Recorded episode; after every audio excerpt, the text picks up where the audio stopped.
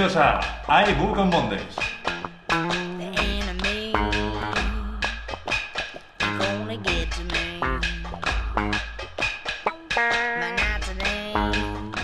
Bienvenidos al primer episodio de iBook on Mondays, el podcast que sin duda se convertirá en nuestro programa de cabecera.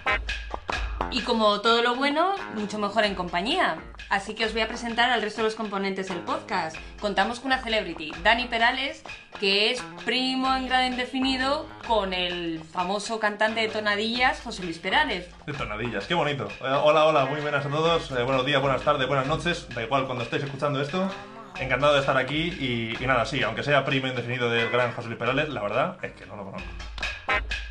Y también contamos con un anti-celebrity, Alejandro Pedroche, que no tiene nada que ver que sepamos con Cristina Pedroche. ¿No es así, Alejandro? Así es, eh, bueno, eh, que sepamos, eso, eso, eso dices bien. Pues sí, encantado de estar aquí, Ceci, Dani, eh, y nada, vamos a ver qué tal empezamos, ¿no? Con este podcast, con mucha ilusión y, y con ganas. Ah, por cierto, eh, tenemos redes sociales. Eso es. Estamos en Facebook, estamos en Instagram, estamos en Twitter y también en Patreon, porque necesitamos dinerinchi para comprarnos un equipo que grabe de verdad y no seguir tirando con el móvil. Y por último, yo misma, Cecilia González. En mi caso, si la celebridad fuera lluvia, sería la única con paraguas por la calle.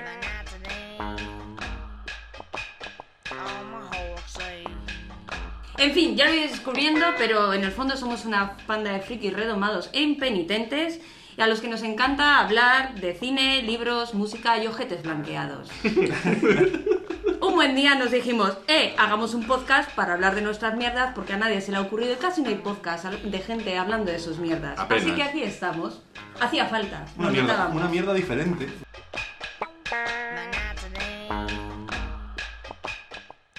En cada programa vamos a desentrañar las dificultades que conlleva encarnar ciertos arquetipos culturales de la ficción. En particular, ciencia ficción, fantasía, que es lo que más nos mola. Y lo vamos a hacer desde todos los ángulos que nos permita y que se nos antoje desde la cultura.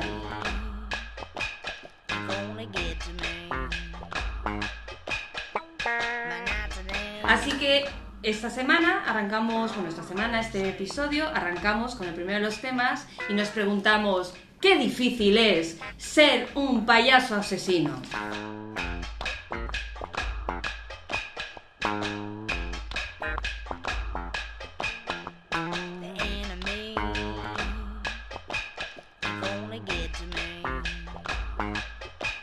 Dani, ¿por qué crees que es difícil ser un payaso asesino?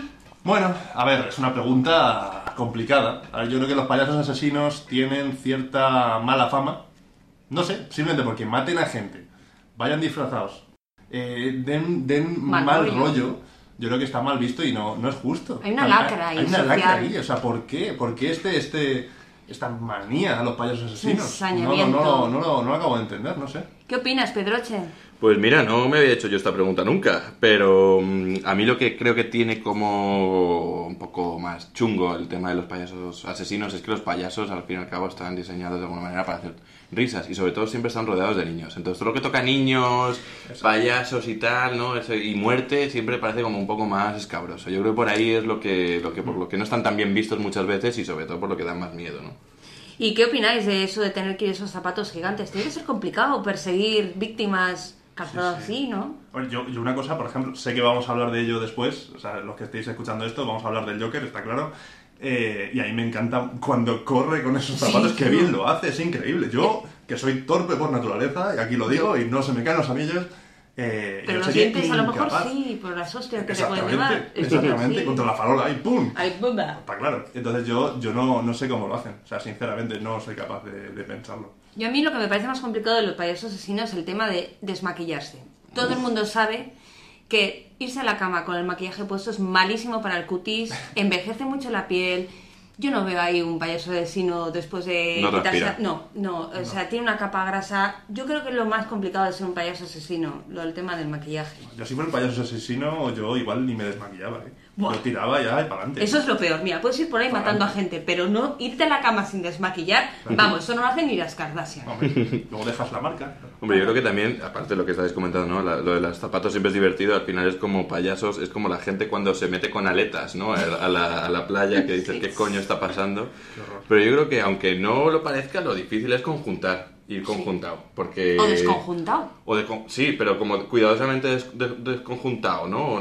¿Cómo hacer eso? Eso es un arte y yo creo que... No creo que... ¿Sabes? La ropa de payaso no es muy de fondo de armario, la No. verdad. No, no, Claro, no. Y de hecho, ¿dónde se consiguen esos zapatos? O sea, porque yo cuando era pequeño y tenía que buscar un 46, que es lo que tengo, yo, yo ya era complicado encontrar uno de esos que como de baloncesto, imagínate, de esos de, de payaso, ¿verdad? Hay tiendas especializadas de ropa payasil. Sí, los astilleros. Para los ¿Astilleros? zapatos, claro, los unos barcos que te tienes que llevar en los pies, claro. Ah, hostia, no había pillado. Sí, sí, sí. Vale, vale, vale. Qui- qui- Quiero hacer un inciso que la gente no lo ve, pero Dani mide como 2 metros 10. O más. O más. Él dice que no, pero yo digo que sí. Desde mi metro cincuenta lo digo. Eso es. Vale, pero bueno, aquí estamos hablando ya de payasos asesinos, pero quizás primero deberíamos definir qué es un payaso asesino, porque mm, no sé cuáles son los límites. Por ejemplo, ¿los mimos son payasos asesinos o no son payasos asesinos?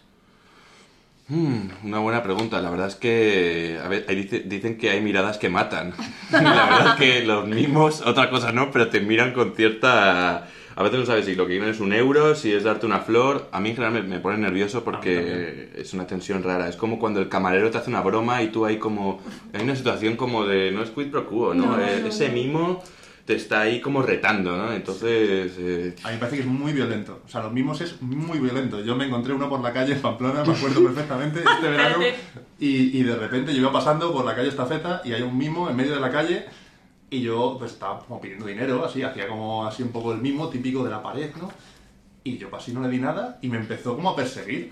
¿Tú sabes lo que es tener un mimo detrás sin decirte ni una palabra? Y no me dijo ni, ni cabrón, No te dio dinero", voces. Porque es un mimo. O sea, tienes, Claro, claro. Es la ética del que mimo. estaría feo, ¿sabes? ¿Qué coño quieres? Y entonces, pues yo no, no me gustan mucho los mimos, me dan un poco de, de violencia. No- Pues no mira, he recibido peticiones al respecto del mimo de la calle Mercaderes de Pamplona. ¿Es ese mismo? Sí, eh, que, No te creo. Sí, sí, te lo juro. Eh, he recibido de peticiones de, por favor, si estás escuchando este podcast, búscate o un guardaespaldas o un buen abogado, porque los vecinos de la zona están hasta el moño de ti. Mira, sin saberlo, ya he sacado, he sacado el tema. El tema polémico, aquí lo estoy viendo, sí, sí, sí. No, Total. real, real. Real, pues, pues no, pues ese mimo mal, mal. Mimo, Mimo, mal. Y por cierto, una cosa que quiero decir un inciso de la palabra mimo. Ya sabéis que yo soy muy de palabras. Eh, ¿Por qué se dice, o sea, cuando tú le haces un mimo a alguien, Mm. ¿no? También es como un mimo, es algo como cariñoso, ¿sabes? Cierto. Que Es esa- un gesto. Esa relación. sea qué? por la gestualidad. No lo sé, yo la verdad que busqué el, el origen del término mimo, pero como digo, bueno, estos payasos, ¿no? Mimo Sí. lo descarté. Pero no, no profundicé más, pero sí. Sí, es Hombre, como- son, Pero bueno. Sí, son gente, voy a decir, perdonad, que, que me parecen muy egocéntricas. Al final es la típica persona que es como yo mime con mimo.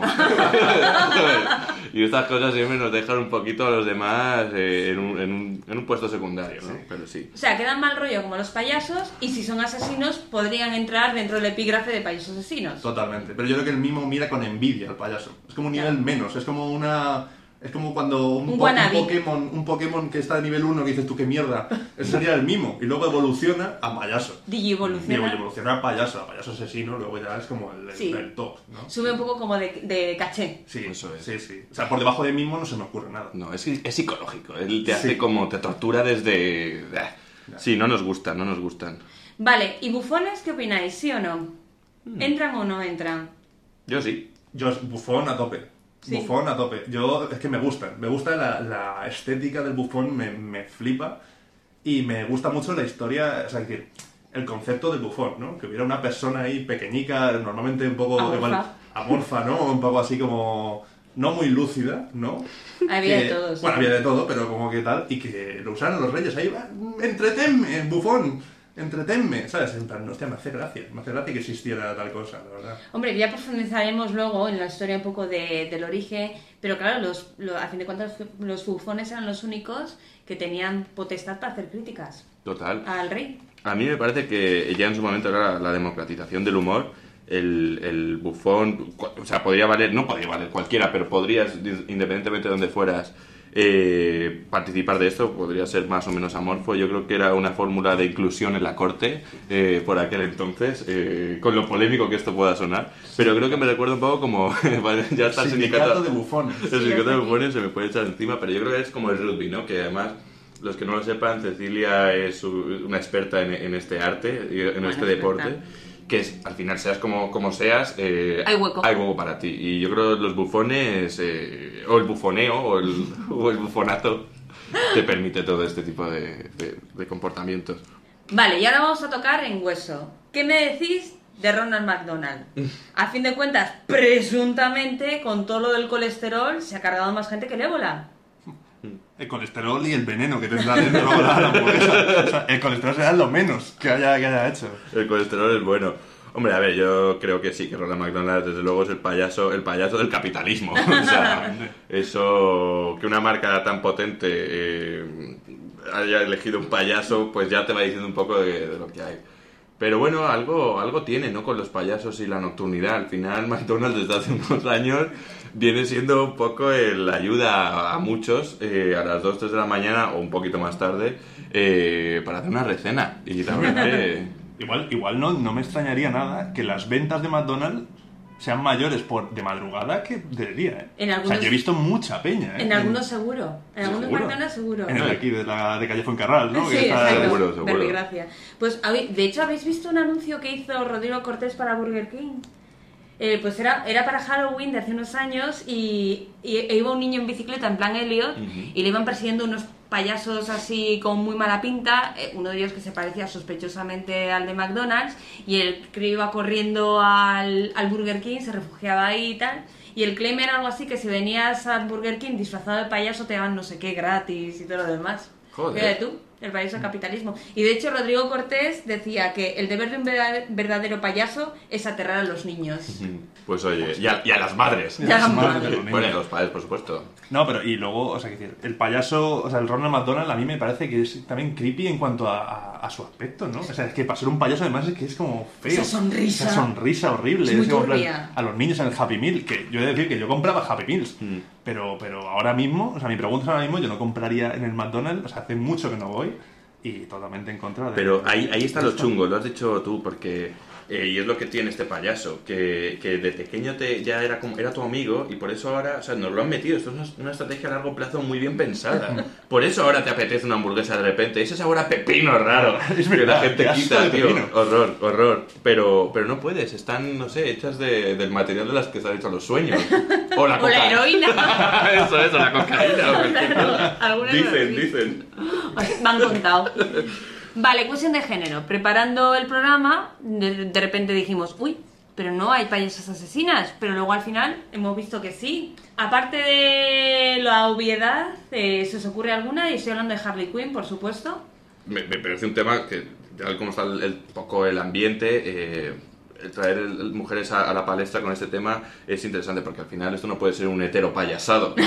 como habíamos hablado en algún momento, o hetero payasado blanco, blanco, tal. Sí. Pero la verdad es que eh, no lo sé, no sé cuánta, yo no conozco ninguna eh, directamente. Yo tampoco, no, no, no, no me viene a la cabeza. Harley Quinn sí, porque evidentemente está muy en, la- en los medios, ¿no? Y las películas y tal, y ahora que van a sacar una película de Harley Quinn, ¿no? Eh, aprovechando el tirón. ¿eh? Sí. Eh, pero no, no se me ocurre ninguna más, la verdad. Ni, ni, ni payasas mujer, ni ahora que hablabas un poco de lo más incorrecto, tampoco. Payasos de color, digamos, eh, o más de otras razas que no sean blancos, yo no, no conozco. A lo mejor el Circo del Sol yo sí que he visto, pero no eran asesinos que se sepa, Claro, o al menos claro. no ha trascendido. claro. Entonces, pero yo de, pasa- de payasas asesinas sí que traigo un bonus track muy Ah. curioso. Vale, vale. Que eso ya sabéis que Flash, me refiero a Flash al superhéroe, no Flash Gordon, el personaje de la DC, corre tan rápido que en ocasiones, o sea, que puede incluso saltar de dimensión. Y en uno de esos de mundos paralelos hay una versión de Gotham en la que, el que los que mueren no son los padres de Bruce Wayne, sino el que muere es Bruce Wayne. Joder. Y el padre se convierte, Thomas Wayne se convierte en Batman y la madre, Martha Wayne, se convierte en el Joker. Y a mí me parece un giro súper brillante. A mí es que esto de las realidades paralelas, ya os lo comenté una vez, yo creo, uf, me parece la- la- el truco fácil. Es el truco fácil, es en plan, venga, vamos a pensar algo que esté muy manido, vamos a darle una vuelta. Pues es que está en una realidad paralela, es en plan, vale, pues muy bien, pues así puedo hacer historias de, de todo tipo, ¿sabes? Que de repente, yo qué sé, aparezca, no sé, un personaje de la actualidad en el pasado. No, es que en una realidad un paralela... recursillo, sí, un recursillo barato. Es como, eh, en mi casa es que jugamos así. Claro, claro. es eh. como- Hombre, me eh, gustan, algunas están muy bien, muy bien pensadas. ¿eh? Algunas ah, recuerdo en particular un Gotham Luz de Gas, que es, es Batman en la época victoriana, en un Gotham victoriano, que no puede molar más, porque en el fondo Batman es muy victoriano, que se enfrenta con Jack el Destripador, o sea, no me puede gustar más. Es que la idea, el desarrollo y demás me parece muy, muy interesante. A mí en otros mundos me parece que hay ideas curiosas y esta en particular, la de Martha Wayne como Joker y Thomas Wayne como, como Batman, la verdad que me parece que es muy- no he leído el desarrollo de ser sincera, no he leído ese cómic, pero como concepto me parece que se puede jugar mucho con él. Mm. Me parece muy, muy, muy curioso. Hombre, ahí, perdón. No, no, no, iba a decir que no hicieron, hicieron eh, Spider-Man eh, in the Spider-Verse, ¿no? Que era un poco el, el rollo. Molaría, ahora que lo has dicho, se me acaba de ocurrir, pero que hicieron lo mismo con Batman no estaría mal. O sea, que, decir que creo que Mm. Da, bastante juego también. Ya se ha hecho un montón, Sí. un montón Batmito, Bat, no sé, hay un montón de realidades paralelas. También se hizo con Superman, que el Superman bizarro, que el perro Superman, Superboy, o sea, ya se ha Mm. Tocado mía. mucho. Estoy muy, estoy muy fuera. Claro, es que ten en cuenta que los superhéroes llevan desde antes de los años. Batman nació en los años 30, entonces llevan llevan casi un siglo las tiras cómicas con superhéroes, entonces mm, no sabían qué inventar, sobre todo en la época de la censura, que hubo épocas... Sí, las realidades paralelas son fruto de- del, del aburrimiento al final, ¿no? Yo, sí, el Superman de la URSS, que alguna vez Sí, hemos me comentado, encanta me gusta tanto, ¿no? Si hubiese, sí. si hubiese eh, ¿no? que, que llega- Caído en caído en, Rusia en en la de- Rusia por un sí. par de horas. Sí. Hombre, yo creo que con esta historia que, que abres, ¿no? De, de- de que la- al final la mujer de- del padre de Bruce Wayne se convierte en Joker, que ya es algo como incluso tras... ¿no? Me- o sea, ya es algo que no tiene incluso nada que ver con el género. De hecho, yo creo que lo bueno que tiene el payaso asesino, aunque eh, siempre se puede haber asociado a los hombres, es que al final es un personaje. Es un personaje que también, dices, es blanco, es negro, es chino, da igual, es algo que te pones, es un uniforme, es un algo más, ¿no? Es un algo que, que te convierte en esto. Es decir, yo creo que no tiene ni, ni sexo, ni, ni raza, ni origen, ¿no? Eh, o, o quiero creer, quiero creer que... Sí, y de hecho hay bastantes estudios, ya lo miran, ya lo hablaremos más adelante, sobre que en el fondo el maquillaje del, del, del payaso es lo que produce precisamente esa inquietud, porque no es capaz de reconocer las facciones que hay debajo. Entonces es algo familiar, pero te espeluzna precisamente por familiar y no ser capaz de concretarlo. Mm. Ya Freud lo adelantó, bueno, luego lo comentaremos más en profundidad. Sí, nada que ver con, con Baltasar, ¿no? Nada que ver. que era, Con tiznarse. eh, con tiznarse, eh, en la juventud de los, de los años 90 que hemos vivido todos. Y los 80.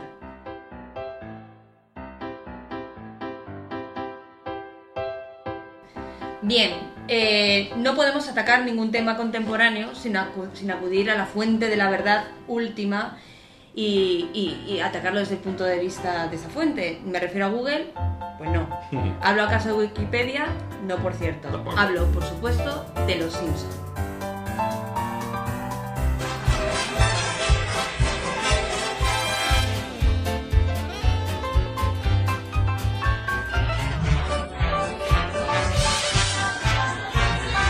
El monorail. Esta es la sección de los Simpsons, como decía Cecilia, la fuente de la verdad de, de- de la época moderna, ¿no? O sea, es decir, todo lo que ha pasado en el mundo ha pasado en los Simpsons y todo lo que ha pasado en los Simpsons pasa en el mundo. Así que vamos a hablar hoy de algo que esté relacionado con los payasos. ¿Y qué payaso por antonomasia tiene la serie de los Simpsons? Pues mi querido Krusty el payaso. Soy Krusty el payaso y no te quiero nada. Soy Krusty el payaso y voy a matarte. Y lo ha dicho sin tirarle de la cuerda. He dicho que voy a matarte a ti, Homer Simpson. ¿Así? ¿Con qué? Con esto.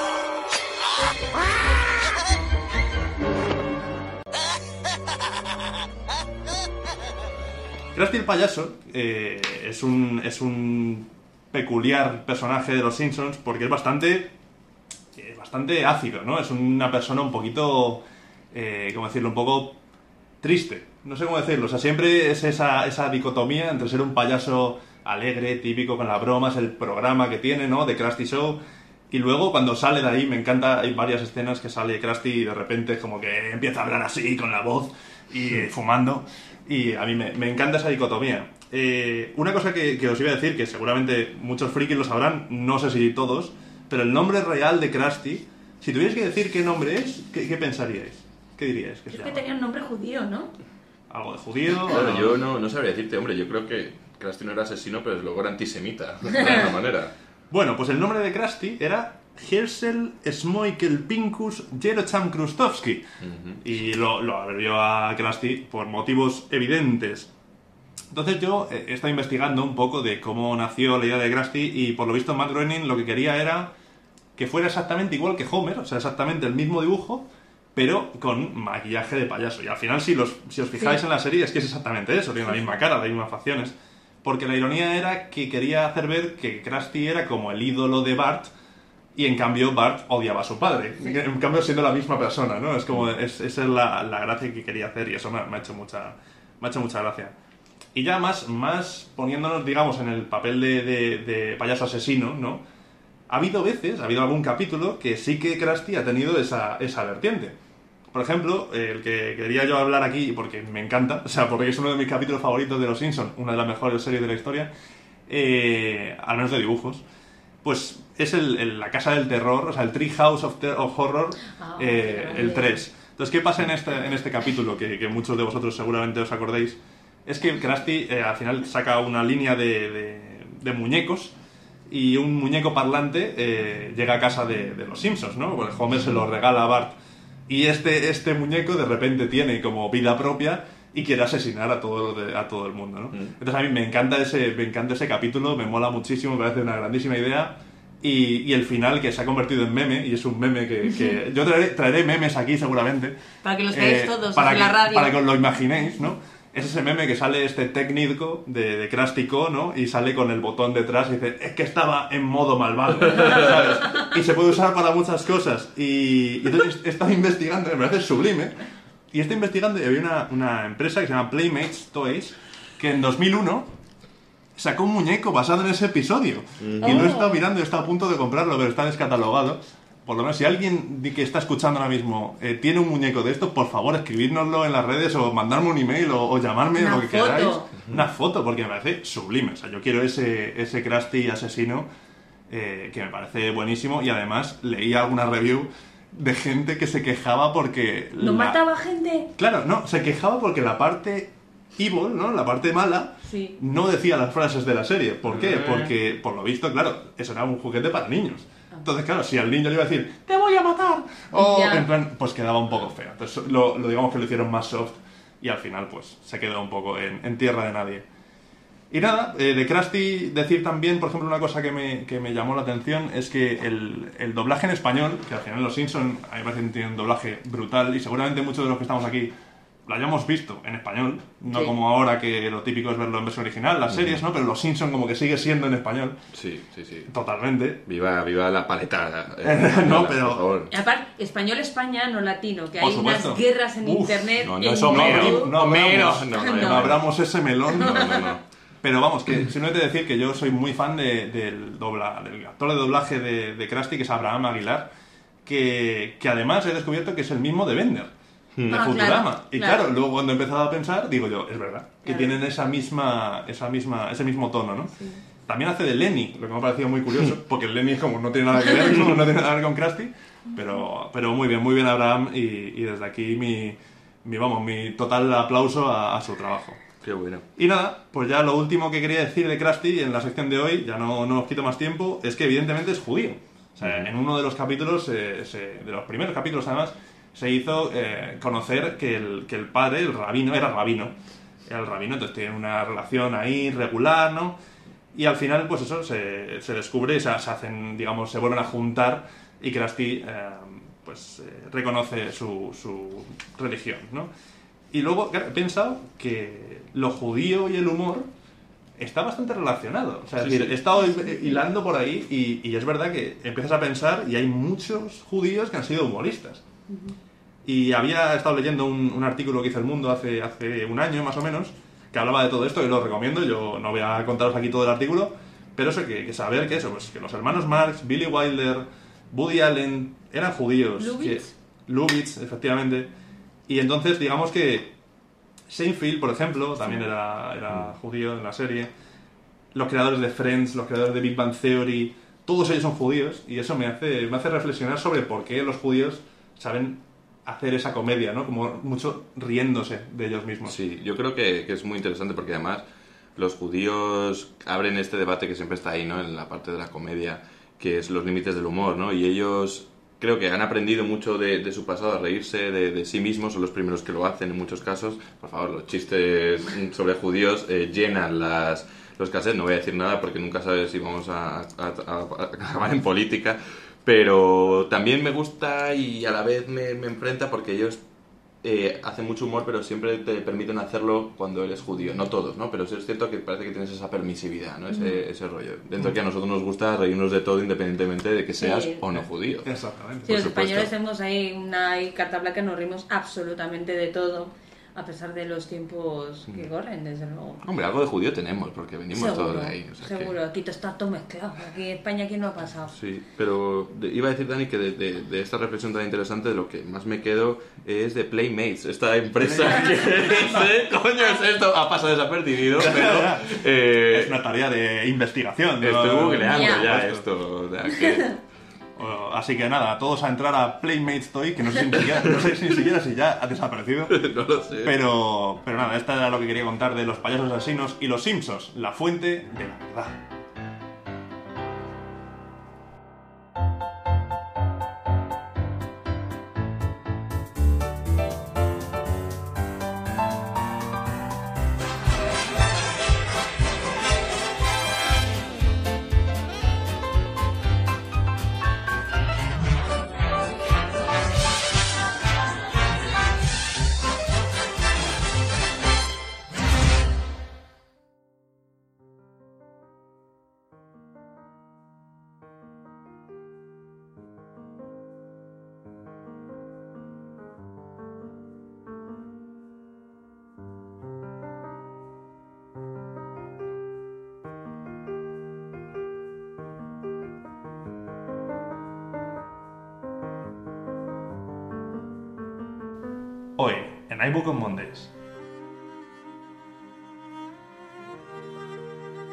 Trasfondos.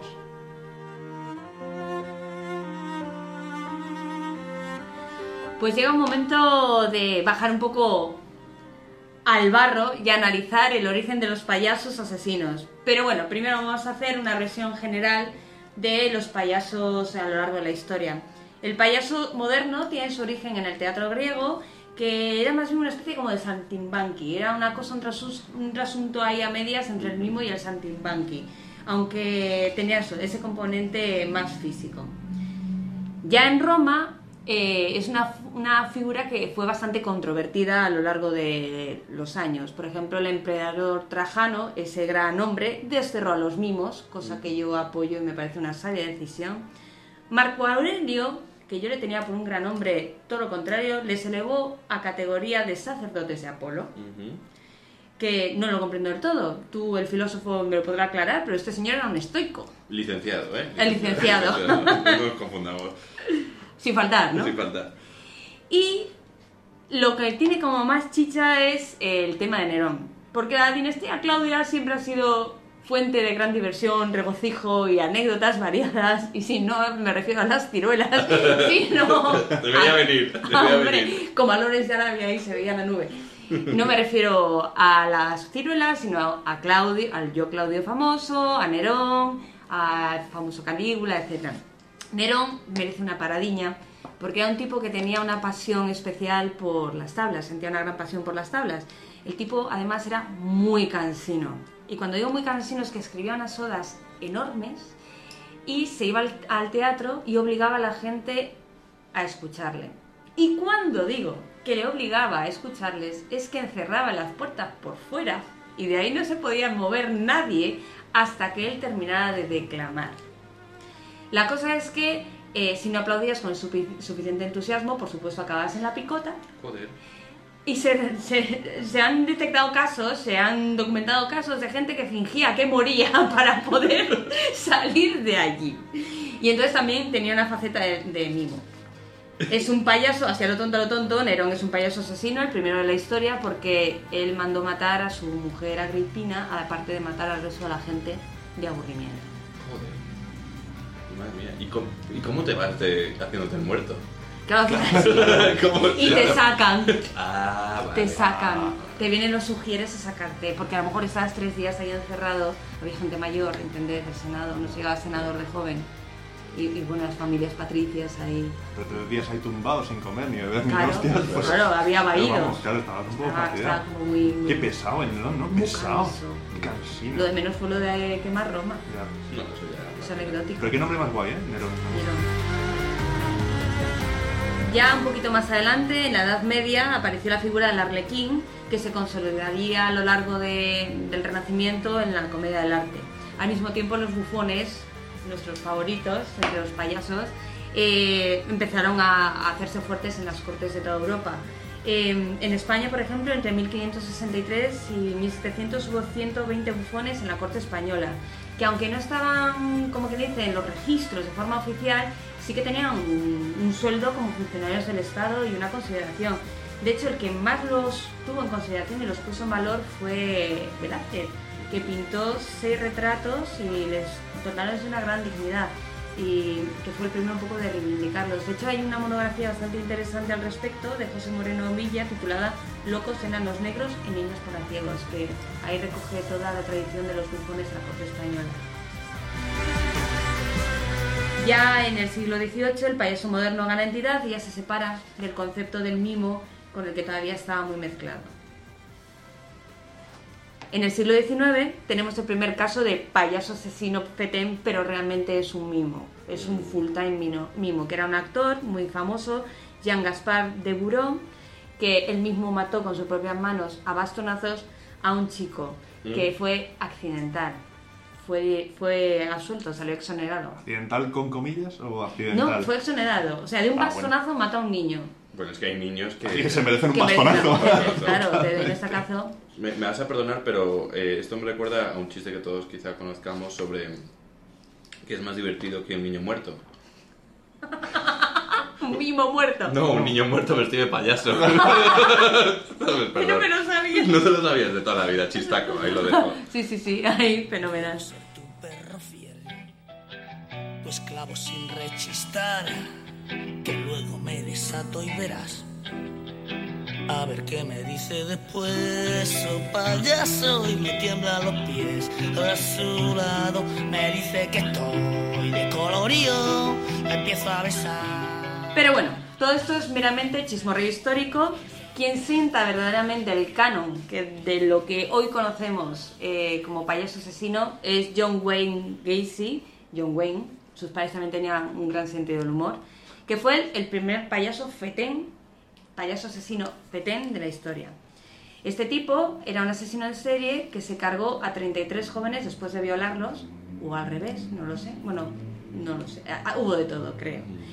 Y le pillaron porque en su casa literalmente no cabía ni un cadáver más. Esto es real de la buena, por favor, hay un millón de documentales al respecto en YouTube. Te ponen los pelos de punta. Y el barrio entero apestaba de tal manera que ya fueron todo el mundo como diciendo, ¿pero qué tienes ahí muerto? Mm. Pues 33 chicos que, que se había secuestrado, violado y asesinado.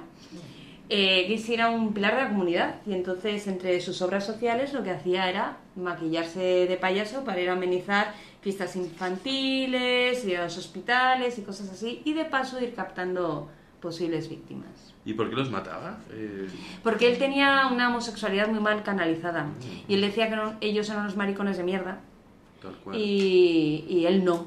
Él los violaba, pero porque, eran una- porque la culpa era de ellos que eran los maricones. ¿Y, y dónde los dejaban? ¿En el armario, no? Los iba enterrando en el sótano. Sorry. Sí, había no había armario suficiente.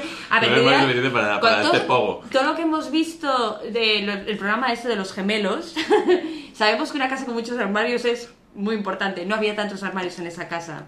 Bueno, es cierto que el mote, el nombre artístico de este señor era Pogo, el payaso. Y sí, había Pogo ahí, Había pero, Pogo. pero mogollón. La cuestión, la importancia también de este, de este individuo, no solamente por la parte de la crónica negra, es que en el imaginario colectivo ha dejado una gran huella y se traduce en cosas muy concretas. Por ejemplo, fue la inspiración de Pennywise, eh, que recibió, o sea, Stephen King se basó en este hecho para escribir It y se basó en este, en este payaso para escribir, escribir a Pennywise. Y aparte el maquillaje que llevaba Pogo, si os fijáis, si veis fotos y demás, eh, es igual que el que llevaban las máscaras que llevaban al principio del Dark Knight cuando iban a saltar el banco, Heath Ledger, Joker, con su truc, pues era igual, cara blanca, ojos pintados con triángulos azules y la sonrisa roja, que es el mismo maquillaje que rescata a Joaquin Phoenix para, para su adaptación actual del Joker.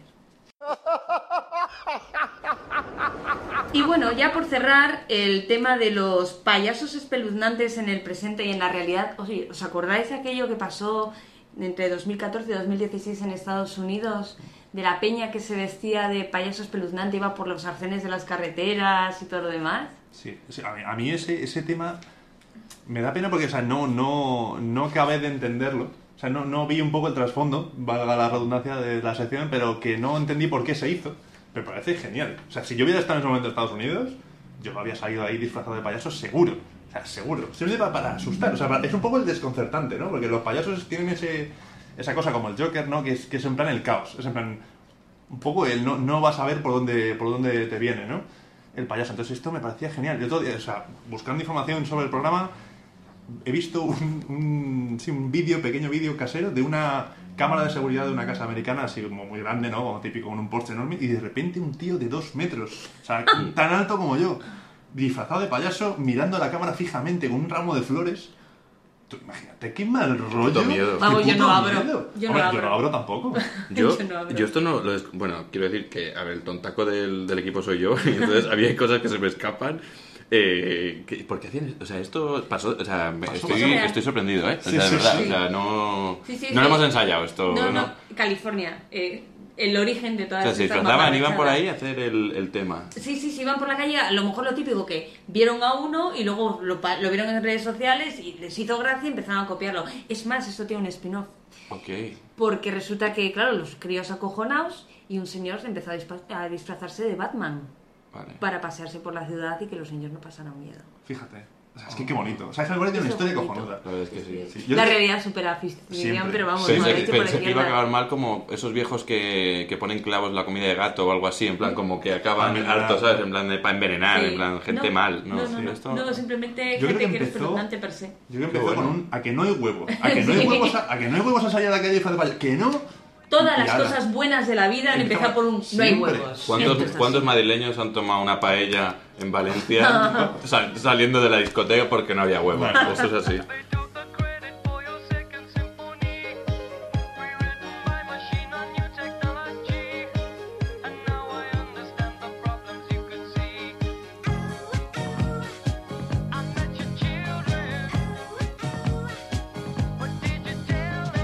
The Podcast Kill the Radio Star, la sección musical.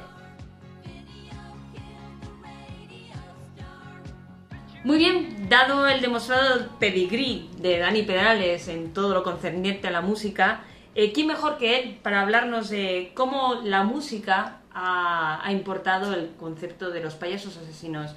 Dani, ¿qué nos traes?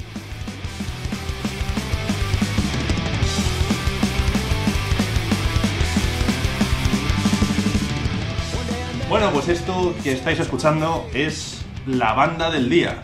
Y la banda del día hoy es Pennywise.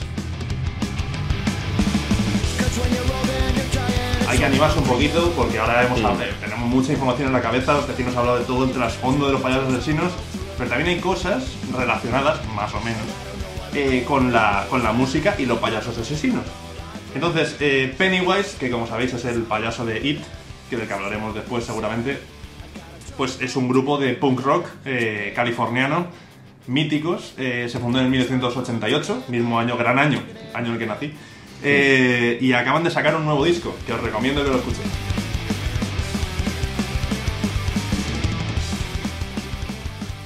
Este disco se llama Never Gonna Die y es el primer disco que hacen con la vuelta del vocalista Jim Lindberg, que era el vocalista original del grupo, que se fue por unos problemas de salud, alcoholismo, ya sabéis, en el punk rock, que la gente le da bastante a la mandanga.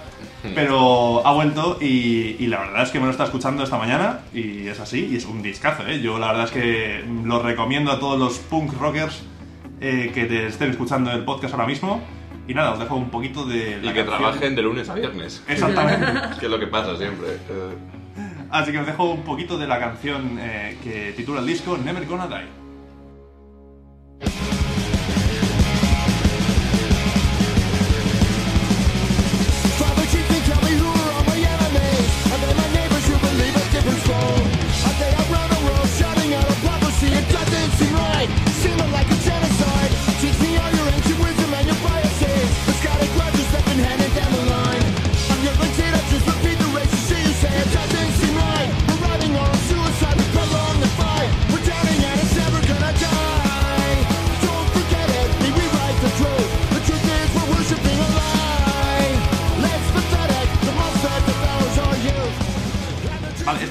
Además, yo os recomiendo porque son 39 minutos, o sea, va al grano. Ya sabéis, son canciones de menos de 3 minutos, o sea, chunda, chunda, chunda, chunda. Y entra muy bien, la verdad es que lo recomiendo. Además, me gustaría deciros a los que os gusta eh, la música en directo, como a mí, y que aquí seguramente a lo largo de los podcasts hablaré de conciertos, festivales y estas cosas. Eh, Pennywise tiene ahora mismo eh, fechas puestas en UK para mayo, con lo cual algo me hace sospechar, ya sabiendo un poco de esto, que seguramente vengan a España en festivales de verano. Así que yo estaría atento para, para ir a ver.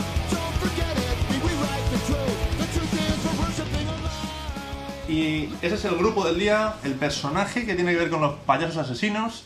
Va a ser Son Crahan. Y me diréis, ¿quién es Son Crahan? Nadie conoce a Son Crahan, ¿verdad? Pues ¿Quién es? ¿Quién es? Pues es el fundador de Slipknot, uno de mis grupos favoritos que estáis escuchando ahora, una canción del último disco que también os recomiendo, que salió este año. Y, es un tío muy, muy peculiar, es el, el que montó realmente toda la historia de las máscaras de Slipknot, que es una cosa que a mí me flipa. Y, y nada, el tío, la verdad es que he estado indagando para ver si había algún tipo de simbología. No, no, o sea, la historia de cómo nacieron las máscaras de Slipknot es tan sencilla como que el tío entró una, a una tienda de disfraces, se tropezó contra un, contra un mostrador que había y se cayó una máscara que era de un payaso y se le quedó como mirando, ¿no? Entonces la cogió, le gustó, se la puso, un tío raro como todos estos de Slipknot, la verdad. Y, y desde aquella dijo, oye, pues para, para, para contrarrestar la timidez que tenía, porque realmente era un tío bastante tímido, había tenido unos problemas familiares de pequeño, pues se puso la máscara y se transformaba en el escenario. Entonces hizo que todo el grupo se lo pusiera. Así que ese es Son Graham, el payaso de, de- la música metal. Y que, nada, que os recomiendo que escuchéis a Slipknot si os gusta este estilo de música. Claro, si escucháis a mi primo indefinido, pues es más complicado.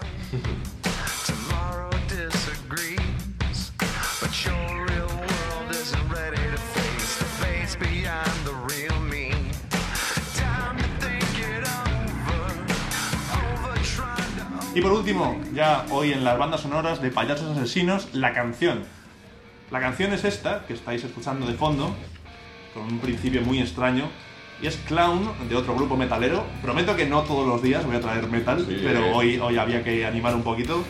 Así que esta canción de Clown eh, es del single, o sea, del primer disco de Korn, el primero que sacaron, y es el cuarto single que, que tuvieron, y la verdad es una de mis canciones favoritas, no la más conocida, de Korn, precisamente, pero me parece genial y habla un poco de la historia del bullying que tenía Jonathan Davis, que sabéis que ha tenido una vida muy complicada. Y aquí lo que hablaba era un poco cómo se metían con él en el instituto, pues eso, le llamaban payaso. Pero la historia de esta canción realmente viene de un concierto cuando empezaban, ¿no? Tocaban ahí un poco en los típicos amateurs, ¿no? En garajes y en, sitios eh, pequeñitos. Y hubo un skinhead que se metió con, con Jonathan Davis y le empezó como a, a intentar pegar y a intentar lanzarle cosas y iba tatuado con un payaso en el cuello. Entonces de ahí dijo, le, rememoró un poco todo eso y dijo, Clown, este es un poco el, origen de esta canción que estáis escuchando ahora. Y, nada, esta ha sido la banda sonora de los payasos asesinos.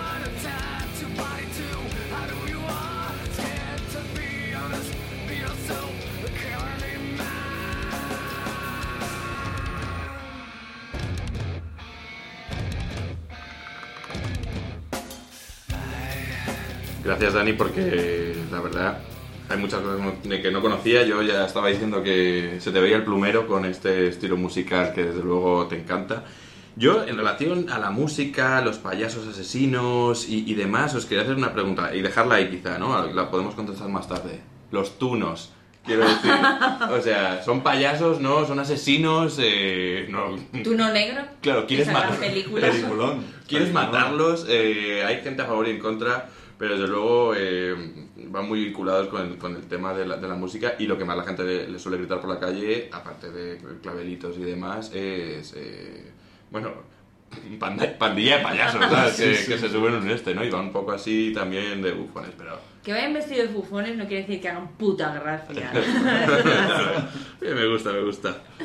Bueno, pues el tema de la música me viene pintiparado porque vamos a arrancar con los payasos en la ficción y uno de los primeros que nos encontramos precisamente es en la ópera. El primero de ellos encontramos con Rigoletto de Giuseppe Verdi.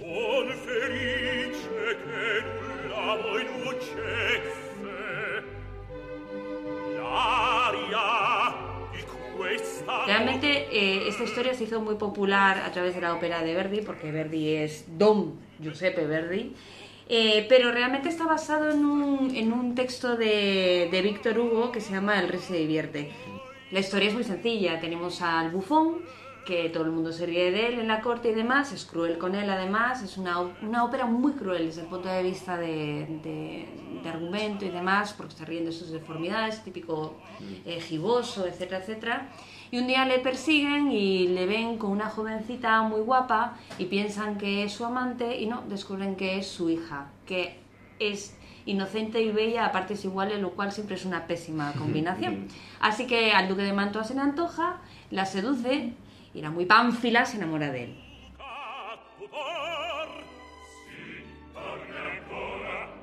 Pues nada, eh, Rigoletto cuando se entera contrata a un sicario, un tal Sparafucile, para que mate al duque de, Man- de Mantua. Y la pánfila se interpone y entonces muere ella en lugar de- del duque. Esta ópera es muy popular, una de las áreas más famosas que es la de La donna è mobile, qual più mal vento.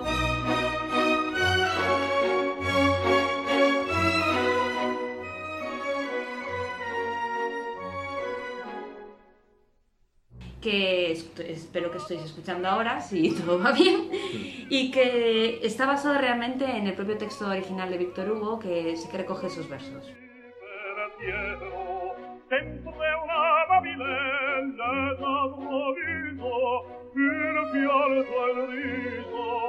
Poco después, también en el siglo XIX y en la ópera, encontramos la ópera Pagliacci, no, y Pagliacci, que es lo que todos pensamos, es Pagliacci, de Ruggero Leoncavallo, que es una historia más sencilla. En este caso es un triángulo amoroso de manual, solo que el protagonista es eh, el hombre, el, el marido es un payaso y se trata de, bueno, de una troupe de, de un circo, ¿no? Entonces la- su mujer se enamora de otro y entonces, pues bueno, la gracia y la originalidad de esta ópera es que él los mata tanto a su mujer y al amante, pero lo hace en el acto final de no solo de la ópera, sino también de su, su actuación en el circo. Entonces todo el mundo piensa que es parte de la pantomima y luego cuando bruta sangre de verdad, pues ya se dan cuenta de que no. Sorpresa, ¿no? Un poco. ¡Sorpresa! Sorpresa, sorpresa, sorpresa. ¡Fuerte aplauso!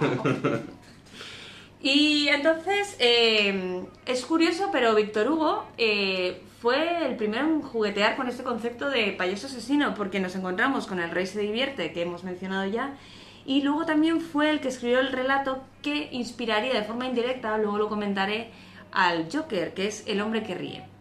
Entonces luego lo trataré, pero es curioso porque eh, Víctor Hugo jugó con este concepto de la risa como, como mueca macabra y que ha basado, ha, inspirado eh, bastante ficción al respecto. No me gustaría dejar el mundo de la literatura, eh, aparte de It, que obviamente hablaremos de en profundidad más adelante, pues sin tocar a uno de mis escritores favoritos y para mí es mi fuente de la verdad, porque yo también soy de otra generación, que es el grande Terry Pratchett. Lo sabía. Para mí es eh, mi, mi, mi, mi, faro, mi guía, mi inspiración, mi todo, filósofo de cabecera, político de cabecera, todo de cabecera. De mayor quiero ser como él. Eh, el, Terry Pratchett sí que incluyó el concepto del arquetipo de payaso asesino en su obra Hombres de Armas. Y, la gracia es que en Namorpok, que es la ciudad donde está ambientado todas sus historias, existe eh, guildas, eh, gremios de todo, de todo tipo.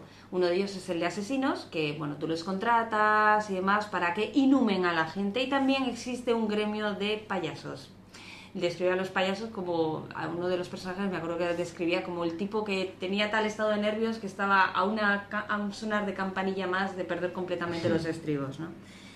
pero hay una cita que me gusta mucho de Terry Pratchett al respecto y os lo voy a leer si no os importa que dice pero hasta los payasos le tienen miedo a algo y ese algo es el payaso con la cara pintada de blanco el que nunca se interpone en la trayectoria del pastel de nata, el que viste de un blanco impecable y luce maquillaje blanco que le da un aspecto impasible, el del sombrerito puntiagudo, la, la boca de labios muy delgados y las delicadas cejas negras.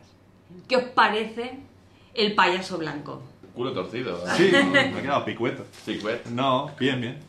La verdad es que no, no me lo imagino. O sea, ahora mismo no, o sea, no me acabo de... Es un poco el arlequín clásico. De hecho, David Bowie aparece en un videoclip Bowie. vestido así, con, con el picurucho para arriba. Además, tiene los pantalones abombachados. Un poco payaso David Bowie, ¿eh? Sí, hombre. Eso, el- O payasa, payasa, mira. O payasa. Sí, que a lo mejor un poco Payaso con arroba, ¿no? Payas, payas six. Payase. Payas, Payase. era un poco, sí, sí. Grande David, nos ha gustado Grande, siempre. grande. Grande, sí, Era una super fan. Super fan.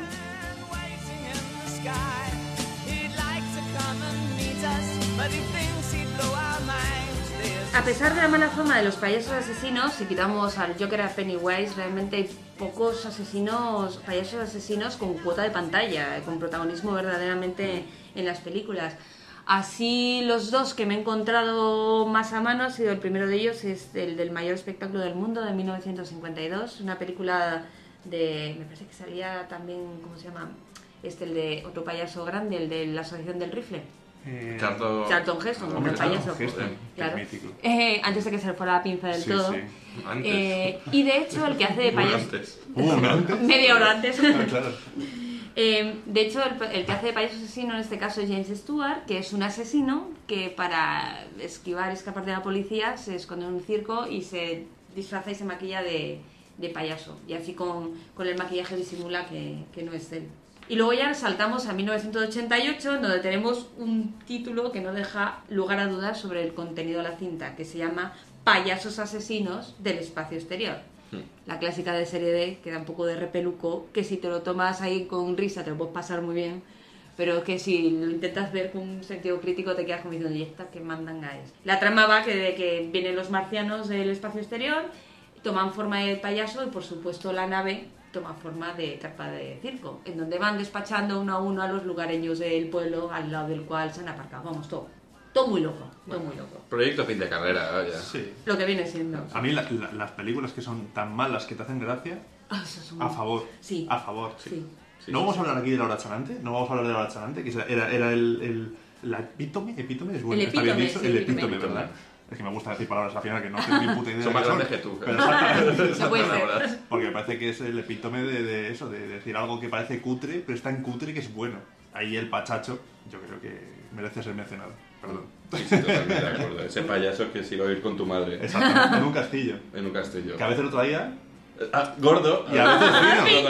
Ay, así te pillo, bro. Sí, Así sí. te pillo. No, pero eh, qué miedo, ¿no? Que, o sea, de todo lo que puede ocurrir, que, que es que tu padre se vaya con un payaso. Claro. Eso, eso es puto miedo. Eso, eso es el triple salto mortal Sí, del, mie- del Pero miedo, bueno. o sea, no. Lo bueno, y, y creo que esto nos lleva también un poco a defender la, la figura del payaso, es que al menos va de frente, ¿sabes? Claro, el payaso lo ve venir. Sí, sí, sí. Sí. eso- Además, y lejos porque brillan, viene, viene. Sí, si sí. refulgen. Eso es. Y en fin, aparte de estos protagonistas, eh, películas de payasos asesinos, no sé si os, ocurre alguno más. Yo traía uno que, bueno, no es asesino, pero que al final hemos dejado un poco fuera quizá de, de la lista, que es eh, del Nemo, Ah, el pez payaso. El el pez pez payaso. payaso. ¿sabes? Para haberse matado, que no es lo mismo que ser un asesino. Eso es. Que, que, bueno, me, me- me indagando un poco en eso, payasos en el cine, decía, bueno, por- en, en la figura de, de- de ese pez, que la verdad es que a mí no me hizo ni puta gracia eh, la historia. Esto, esto no sé si ya es de Disney, es de Pixar. Pixar. Es, Pixar. Es Pixar, ¿no? Pero, pero me parece Disney porque es la misma historia del padre ausente, Sí. la búsqueda, el- la, la lágrima fácil. Yo conozco gente que le encanta Nemo, ¿eh? Yo Sí. no es ni, ni por asomo estaría en Yo top conozco a 5 de películas de que se parece a Dory. Yo, aquí presente, yo. Pero, pero sí, como pez, como la idea de que ese pez, ¿no? Pez payaso, que digo yo, no le veo la gracia, la verdad, pero... no. En vivo en directo son muy bonitos, yo los he visto. ¿Sí? Y sí, haciendo submarinismo en el mar del Japón. Y... Yo en el dentista. Sí. ¿Qué dentista vas tú? En la pecera En del la cine. En la pecera. Era de dentista de toda la vida, vamos. Vale, eh, a mí como payasos secu- eh, asesinos secundarios, porque sí que es cierto que aunque no sean protagonistas, siempre están así como de atrezo, para darle el extra de terror a cualquier cinta de miedo. A mí como secundarios se me ocurren, por ejemplo, el payasito ese tan mono que era un muñequito en Poltergeist, que al final intenta estrangular al niño. Como Craspi. Exacto, sí, sí, es el mismo tipo de payasito. Y luego nos queda un secundario bastante de lujo, que es Violator, de Spawn, que rima bastante con Korn, porque Ujú. pusieron la banda sonora de Spawn, por cierto, entre otros. Correcto. Entre otros. Bueno, rima porque lo dices tú. Sí, o sea, pero bueno. O sea, me bueno, viene muy al pelo, más o quiero menos, decir, más o menos. Korn, la banda sonora de Spawn, Violator, quiero decir, o sea, está bien Vale, llevado. vale, vale. Admitimos, admitimos. Admitimos, Admitimos, admitimos. admitimos bien.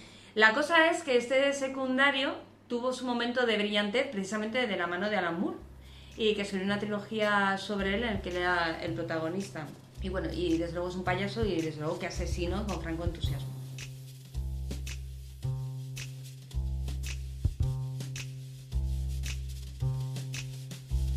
Ha llegado el incomodador.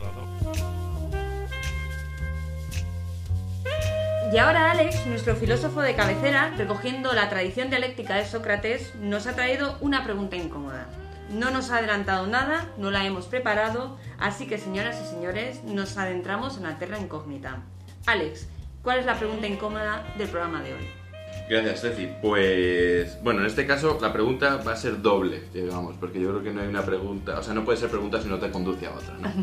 Entonces, en este caso yo lo voy a llevar a algo que al final creo que lo tenemos todos en la cabeza, ¿no? En estas cosas al final es el, el monotema.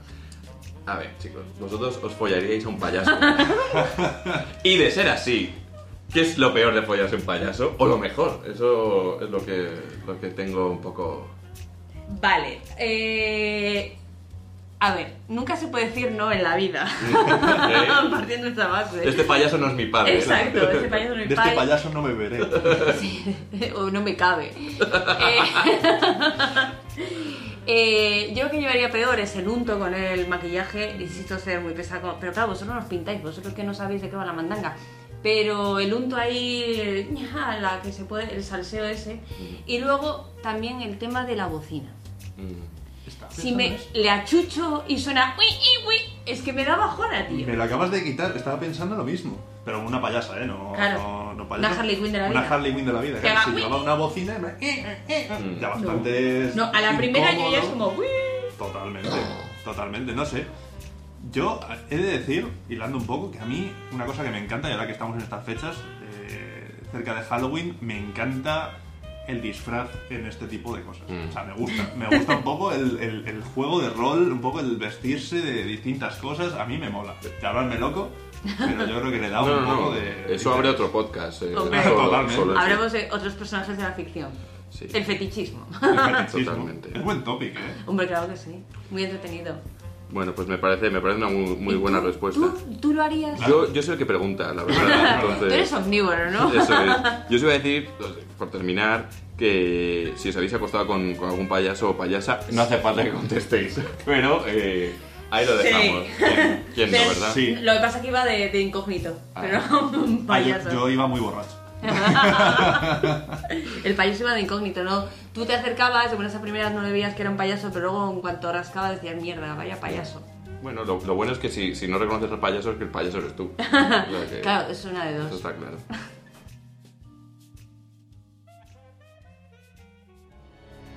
En iBook on Mondays. ¡Al turrón!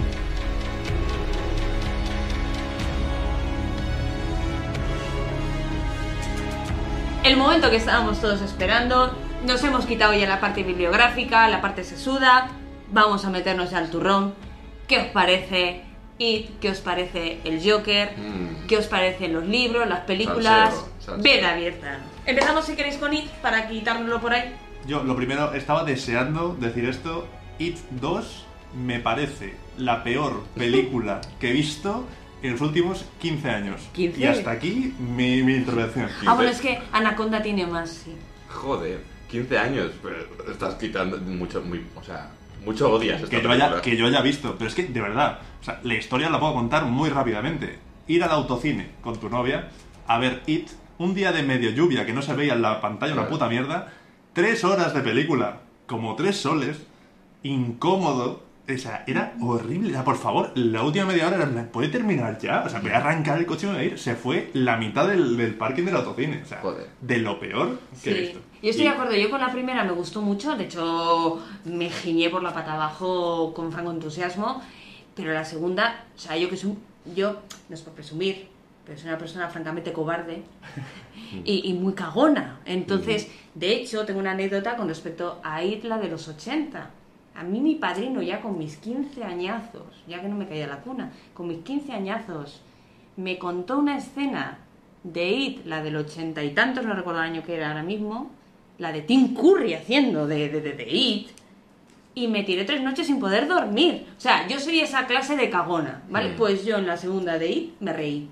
Total. Bueno. No pasé nada de miedo, me quedé como Sí, sí. Yo vi la de Netflix, ¿esa cuál es? la uno. La La uno. 1, la 1 me gusta, la 1 La 1 está mejor. Está muy bien. La uno está mejor. La 1 de Georgie cuando...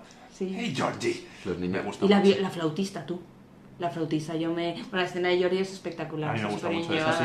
Y ya está. Y de ahí en picado. O sea, que- Ya, vale, Y mira abajo. que tenía reparto bueno las dos, me cago en la mar, cómo gusta Macaboy y cómo gusta la Chastain. Pero si es que son muy buenos actores. como Mm. ella. Es que es curiosísima esta película porque no me ha pasado con tantas. Es decir, son muy buenos actores. No lo hacen mal, pero es que no lo pero, aguanta. pero es que ni, ni con esas. O sea, No, es, decir, es, que, es que es como de risa. Bueno, tengo una anécdota, no sé si os habéis fijado, pero el actor, el, el bibliotecario, el que les convoca a todos, era el maromazo del anuncio del Spice. El de hace nueve años. El de. ¡Ey! Mira a tu hombre, ahora mírame a mí, ahora Ah, mira a tu hombre. pero sigue Lamentablemente, él no es yo. Sí, sí. Claro, es ese. ¿es ese? Ese es el bibliotecario. Oh my God. Claro, que han pasado ocho años. Bueno, es que la vida del actor también va un poco de, de, de un lado Como- para otro. Sí. Como la de los franceses, lo del punk rock. Claro, es. también, también. Ahí, ahí, los ahí. pogos, es lo que tienen los, pogos. Los payasos asesinos. No hay trabajos pequeños. Eso, no. Eso está, eso está claro. Ni papeles pequeños. Exacto. ¿Y habéis leído el libro? No. Me lo empecé y no, no lo acabé. Eh, No, he de confesarlo. Eh, yo robaba los libros de mi hermano, eh, porque sí, porque tenía muchos libros de fantasía, yo era muy pequeñico y uno de ellos estaba ahí, ahí. Me lo empecé y no. Preferí girarme a otras cosas, más Dragonlance, más Señores Anillos. Me fui más por ahí. Yo es que estoy leyendo, como soy una notoria cagona y, y, y- y cobardica, me estoy leyendo a, a Stephen King ya de adulta, eh, con mis veintitantos. Y, y el caso es que, que yo decía una cosa, de los libros de Stephen King, sobre todo los primeros, que son unos tochos considerables, todos son tienen un peso específico importante, me da más miedo la gente que el malo. Es decir, Claro. leyendo el libro, las escenas de It eran como, sí, bueno, han arrancado un brazo a un niño, vale. Pero la que se hacía la gente entre sí, en el libro, si no lo habéis leído, es espeluznante. Hay, de hecho, un personaje que, que de verdad que es un psicópata de manual, que las escenas esas que describe las que leer en diagonal porque todavía cada vez que pienso me, me da muchísima angustia. O, o sea, lo recomiendo por eso. Y me sucede lo mismo también con El secreto de El misterio de Salem Slot, Cem- Cementerio de Animales y todos los de esa época. Realmente, o por ejemplo, ahora estoy leyendo El Resplandor. Me está pasando lo mismo, me da más miedo la paranoia de la- lo que se está yendo en la cabeza a Jack Torrance que el, el Hotel Overlook. Y con, y con It me pasaba eso, ¿no? Iba de frente, lo que decías tú antes. Total. Un, payaso siempre va de frente, ¿lo ves venir? Pues el payaso asesino, pues mira, lo ves, con esos dientes de tiburón no da lugar a dudas. Pero lo que se hace la gente entre sí en Es ese que es libro... eso. O sea, pero en ese libro y en general, o sea, decir, y os dais cuenta que hemos contado antes la historia de- de- del asesino de 33. O sea, decir, a mí me da mucho más miedo escuchar Claro. eso que leerme una cosa de fantasía que sé que no me va a pasar. O, sea, o sea, no va a venir un payaso que luego es una araña gigante Sí. a comerme por las noches. Pues a mí ¡Hala, mucho más- spoiler! Bueno, perdón. Hmm, Eh, spoiler, ya ha pasado ya tiempo, ya spoiler. Eh, Qué asco de, de sociedad del spoiler. Me da mucha rabia. Bueno, en fin. eh, Es eso. muy choni el spoiler. El spoiler ya está pasado spoiler de es moda. choni. El Eh, spoiler ya sexto no. sentido, Bruce Willis está muerto. Por supuesto. Dios, qué vieja. Por supuesto. Claro, es que seguro que hay gente que se indigna, que no lo sabía. spoiler, El primer Hay que venir indignadito de casa. Exacto. Sí, ¿sabes? sí, indignaditos no. No, y eso, y entonces, es verdad que a mí me da mucho más miedo leer, o sea, lo que has contado antes, yo me ha revuelto un poco, en cambio yo leía It y no era ese, ese miedo, no era lo mismo. Sí, Lo mismo. pues no llegaste a la escena esta que te digo. Hay otra escena muy peleaguda en It que estaba en todo el mundo que con el remake que si lo iban a hacer o no la iban a adaptar, no lo voy a decir, pero porque si no lo habéis leído no tiene realmente gracia, pero una escena que no adaptaron y en el fondo a mí me parece como muy heredera al Flower Power, pero bueno, eso, es, eso sí que da para otra conversación aparte muy muy larga.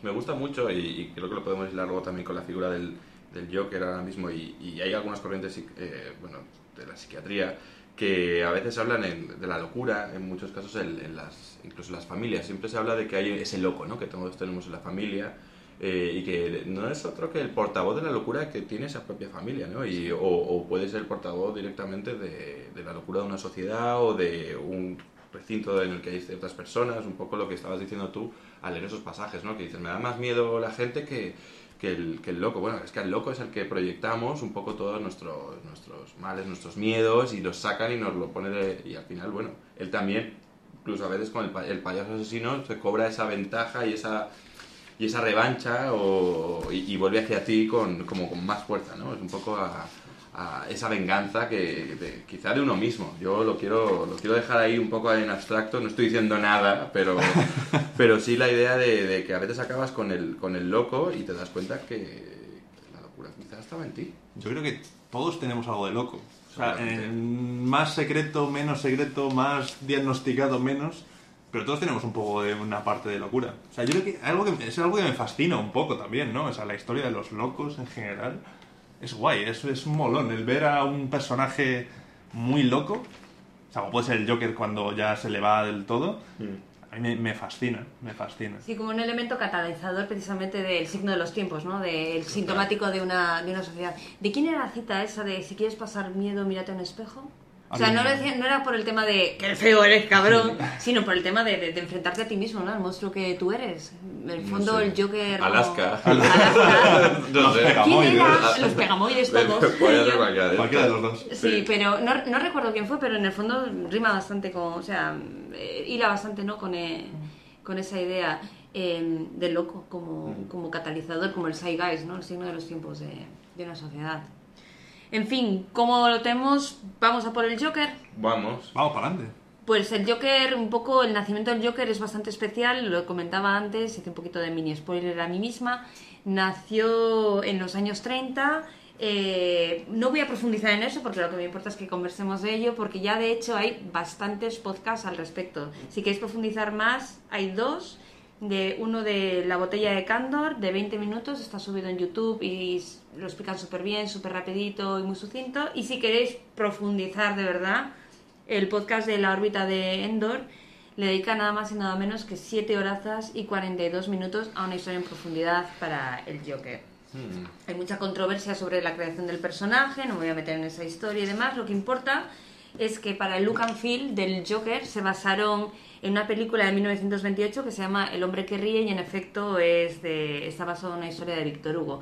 Esto, la historia de nuevo va de una corte en la que un- unos nobles no rindieron la pleitesía como al rey de turno les parecía bien y como venganza eh, deformó al hijo y le, y le hizo unos cortes en la cara de forma que ya tenía una sonrisa torcida para siempre. Entonces, si os fijáis en la imagen, si veis imágenes de, de- de esa película, eh, cómo está caracterizado con Darth Vader, veréis que es que es el Joker. O sea, la imagen del Joker está tomada directamente así.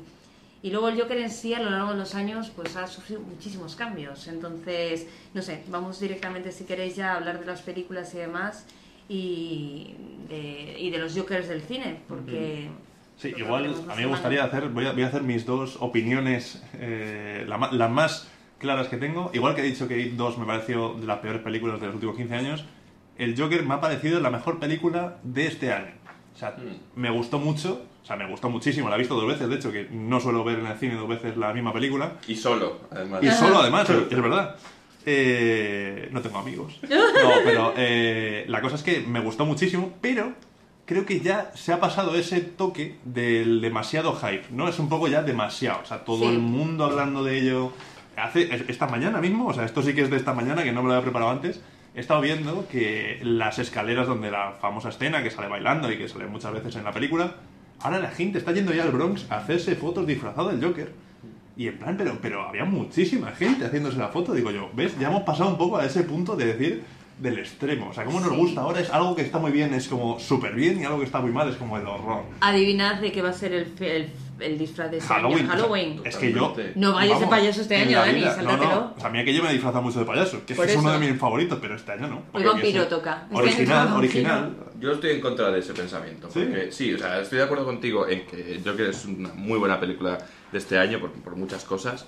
Pero creo que tenemos todos, a veces nos pasa, eh, que cuando ya se vuelve un poco de todos, ay, a mí ya no me gusta tanto. A mí me Sí. gustaba Sí, cuando sí. no era. Yo los descubrí, yo es que los había escuchado antes cuando tal. Alguien dirá de nosotros que los escuchaba en un podcast cuando no quiero creer.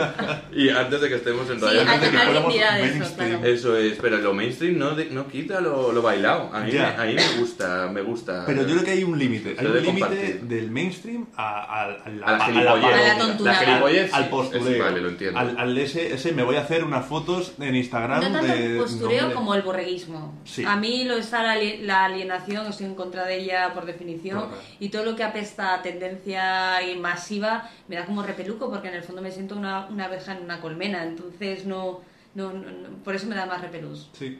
No sé, yo no sabría decir por qué me da ese repelús, pero también me pasó con Juego de Tronos, por Sí. ejemplo. Yo empecé a leer, y, pero es que es verdad que luego también me da palo decir esto porque, porque hay opiniones como la de Pedro aquí a mi izquierda que tienen razón, que es verdad que es muy de...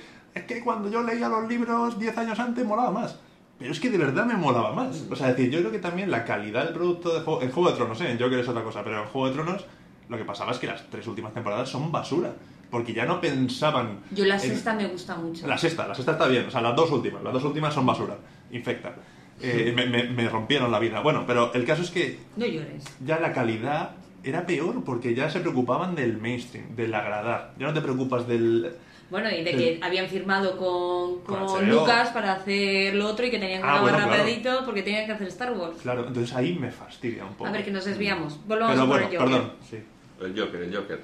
Pues. ¿Cuál mí- es vuestro Joker favorito? Ah. Porque tenemos a lo largo de la historia del cine, tenemos a César Romero, que aparte de la serie hizo película, que no sé si la habéis visto, pero es que, es que, es que no me puede gustar más. Tan camp, tan camp, tan, ¿Tan chillona, camp, Es que yo tan, no tan pensado. hortera, Ah, extremo, vale, vale. tan chillona, Qué lista tan, tan, chica. tan. No sé qué hacemos aquí. No, me voy.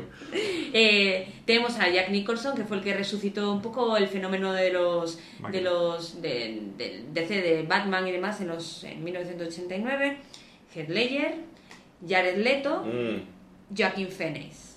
Y luego hay un bonus track aquí que es Mark Hamill, que es el que le puso la voz a, a Joker en la serie de dibujos animados. No sé si la visteis. Sí, yo veía una serie de... No sé si es la misma que estamos hablando. De pero los yo- 90. de los 90, sí, cuando Sí. yo era pequeñico. Sí. Y los dibujos animados, es que en general los dibujos animados, tanto de Batman como de Spider-Man, yo me encantaban. Mm. Yo me encantaban de pequeño, me parecen sublimes. Los dibujos animados y bueno, esa serie de Batman que hicieron como con el. con Batman y Robin fofisanos de, de aquel momento que eran como el del ¡pum! Sí. Pau, Sí, esas sí, son sí, no sé, me la que hicieron luego la película. Claro, pues. O sea, basada en y ahí había Jokers también y todo. Claro, el como- Joker César Romero. Muy Ah, campo. era este. Sí, y la mejor Catwoman que es para mí, ¿cómo se llama? Ay, Halle Berry. No, pero me quiero super morir. Mi- eh, eh, Newmar, Julie Newmar, Mm. que era espectacular. Era, casi tan alta como tú, eh, Perales, y, y era modelo de bikinis, era espectacular. Esa señora salía también en ¿Cómo- cómo- cómo has dicho? ¿Cómo has Hermanos. dicho? Julie Newmar. Ah, vale. Sonido de A. Wonfo. Gracias por todo, Julie Newmar. Bueno, pues, ¿cuál es vuestro favorito? Aquí hay que mojarse. Hay que mojarse.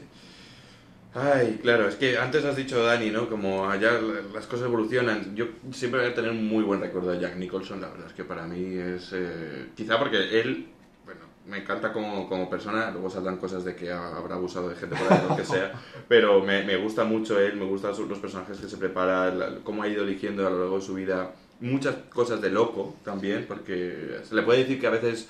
Le va el físico. tot- Le va el físico, pero alguien voló sobre el nido del cuco, también está él ahí y encima haciéndose pasar por loco. O sea, siempre es un poco este Torrance. personaje. Sí, sí. A mí me gusta mucho. eh, no es como un Johnny Depp que parece que siempre hace lo mismo. Eh, lo de- ahí lo dejo. Pero para mí Jack Nicholson siempre es un, un grande. Y Joaquín Phoenix, por supuesto. O sea, además, el- la transformación que, que- que lleva a cabo y cómo se lo toma, eh, está grillado, tío, me encanta. Yo tengo muchísimas dudas también, porque me gustan mucho todos, menos Jared Leto, que me parece un, Ese no existe. un desastre absoluto, esa película lamentable. Bueno, a mí la película me parece un- bodrio, porque parece un videoclip, es lo que tú decías. Y, y luego Jared Leto es que casi no sale. Es que son 10 minutos los que sale. Que dice que le, ha cortado, le han cortado la mitad de la película, pero vamos. dice. Vamos, que quitamos a Jared Leto y de los otros tres me cuesta mucho decidirme y yo, vamos, Jack Nicholson me parece el mejor actor de los que me has puesto en la lista, pero como personaje yo creo que me voy a quedar con Joaquin Phoenix porque me gusta mucho, o sea, la risa que hace, esa risa llanto que es, es, Es espectacular.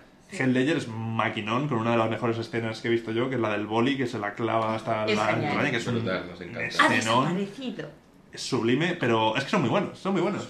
Ahí me vas a matar, Ceci, con esta comparativa, pero creo que Heath Ledger es como Cantabria, que está entre Jack Nicholson, que es Galicia, ¿no? Por decirlo, y, y- y Joaquín Phoenix, que es el País Vasco, y nos estamos perdiendo... o, bueno... Te estamos pasando de largo, sí. Por cierto, me, me- me acabo de comer Asturias. Totalmente. Asturias Es. Asturias no, es César Romero, Es César que es que ni Romero. lo tenéis en la lista porque no os Totalmente. Bueno, me ha parecido la mejor metáfora de todo el podcast. Total, o sea, que, que al final pierde y dices, pero si se está muy bien aquí también, y esto... Y es- De Asturias, Cantabria, sí. Eh, eh, olor a moñiga, surf, buena comida, buena gente por todos lados y, y a veces le, le pierde pues la, la- la buena o mala fama que pueden tener no asociados o, o el, el haber sido un poco estar más en boca de, de gente, ¿no? Yo tengo una teoría sobre el tema de los Jokers. Yo creo que el Joker le pasa un poco como a Robin Hood. Cada generación tiene el suyo. Mm. Si veis, cada X años hacen un remake de Robin Hood en el que hacen hincapié en una área específica del personaje. Desde la de dibujos animados de la Disney hasta la última de, de ¿cómo se llama? El de Master and Codman, el hombre. Eh, Russell Crowe. Russell Crowe. Estoy fina ahí con los nombres. Entonces, me, me parece que eh, pasa un poco lo mismo con el Joker. Cada generación tenemos nuestro Joker. Y además, me parece que cada Joker eh, lo enfocan de una forma distinta. Incluso el pirado de, de Jared Leto, que hace de él como una especie como de, de- de poco más que un asesino mafioso eh, albano kosovar y tal. Es que tiene ese pinto, sí, tiene pinta eso, el tío tenso de, de te va a meter una bajaza, no de el príncipe del crimen. Como... Jung Beef. Es más Jung Beef que el Joker. Esa es la cosa. El que- Joker es trap, estás diciendo, Joker estamos es sacando el trap. trap aquí. Jack Nicholson es Galicia y el Joker es trap. Yo, Yo, para me mí- Es gusta el mucho. título del Amo el trap, lo Sí. dejo ya, lo digo aquí. Eh, entonces, yo creo que para mí, en el fondo, es que cada Joker es diferente. Entonces, todos tenemos en nuestra mente un Joker distinto. Yo, por ejemplo, porque al Joker me aproximé de pequeña leyendo los cómics y demás, tengo en, mi imaginario el Joker de- del primer cómic que yo creo que leí de, en el que el Joker era protagonista, que se llamaba El abogado del diablo, que es un tío que le- se siente terriblemente insultado porque le acusan de haber envenenado unos sellos y que la gente se haya muerto envenenada al chupar los sellos y pegarlos en las cartas. Dice, poner un poco de veneno en unos sellos, eso es cosa de aficionados. O sea, es un tío creativo en su perversión, ¿no? Y, para mí es eso, entonces tiene esa capa de broma que realmente eh, lo único que lo tiene de la lista es, es Jack Nicholson y bueno, y Mark Hamill en la serie de dibujos animados. Y pero comparto contigo que Ledger hace un trabajazo de composición de personaje y que le da un sesgo muy oscuro, que es un agente del caos y demás. Y Joaquin Phoenix, la risa esa que es al mismo tiempo risa y los ojos completamente tristes, de verdad me parte el corazón. Yo gran parte de la película me la pasé llorando, o sea, de por Dios, de, de- de pasarlo mal, de, me dio mucha penica.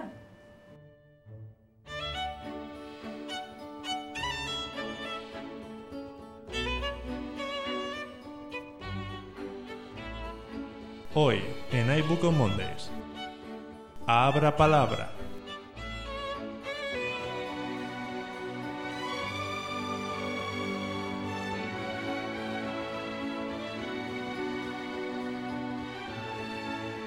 Y Dani Perales, aparte del demostrado talento que tiene para la música, eh, ya ha adelantado su pasión, la pasión que siente por las palabras. Entonces nos ha traído un análisis de alguna palabra relacionada eh, con el tema del asesino, del payaso asesino. ¿Cuál es la palabra?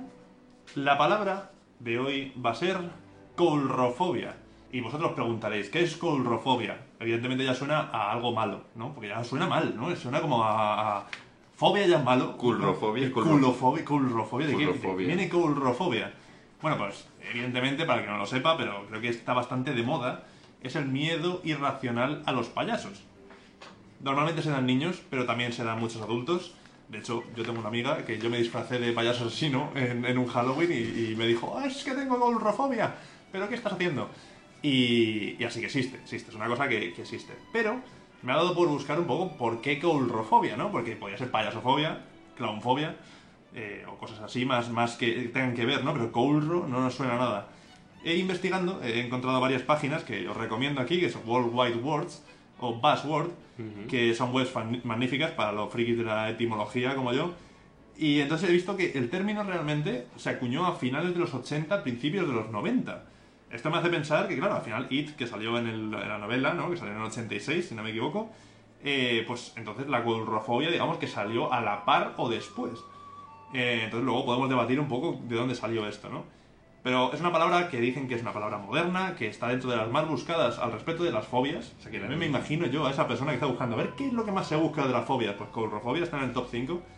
Y de hecho he estado buscando y los diccionarios Oxford, esos míticos diccionarios que usábamos de pequeños, al menos yo, la tuvieron como palabra finalista eh, del año en 2016. Joder. O sea que, que es una palabra que de verdad está bastante de moda. Y ya vamos a lo, vamos a lo, al, al turrón otra vez eh, de las palabras. Entonces, coulrofobia, según se dice, que no está claro, viene del griego, de la palabra koulon, que significaba rama o miembro. Y más concretamente viene de la palabra colobatristes, que era como se llamaba a alguien que caminaba con zancos. Entonces, la gente que caminaba con zancos eran los payasos de la época, ¿no? Digamos que hacían como una especie de, de- de espectáculo de payasil, ¿no? Entonces, de colo, de colon, venía coulro, y, y nada, y entonces viene de, de- de los griegos, se supone. Y luego otra cosa que he buscado, ya es un bonus track que os doy ahí, eh, la palabra payaso. Una palabra que a mí me gusta muchísimo, y he de decirlo aquí, que es que es, es muy sonora, ¿no? Es como payaso, se, Se te, te llena, llena. la boca. Me encantan las palabras que te llenen la boca. Eh, no te rías, ya sé yo por dónde vas. No. Eh, pues payaso viene del italiano, pagliaccio, que deriva del francés payés. No sé francés, eh, así que lo siento por mi acento. eh, que literalmente significaba muñeco de paja. Entonces, claro, eh, cualquier muñeco de paja era un payaso y como los espantapájaros que se usaban eran muñecos de paja, es verdad que de ahí viene un poco la, derivación de que los, los payasos se parecen un poco a los espantapájaros. Si veis ahí en los movimientos, en alguna vestimenta, con sacos, y de ahí viene un poco la palabra payaso. Así que este es el origen y la palabra de hoy, coulrofobia, y la otra palabra, payaso.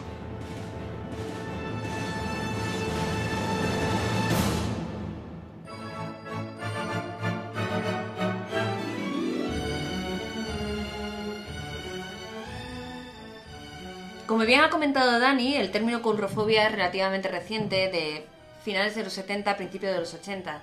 Sin embargo, ya esa sensación la recogía Freud en 1919 en un tratado que hablaba precisamente de la inquietud que nos producen las cosas eh, al mismo tiempo familiares y extrañas.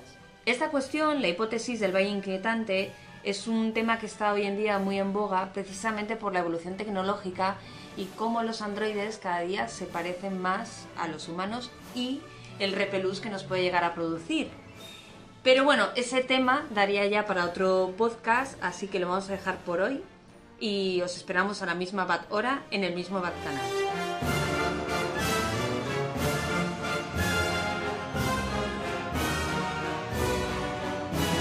Nos marchamos y lo hacemos con la reflexión de Gómez de la Serna. El secreto de la gracia de los clowns es que se caracterizan de calaveras.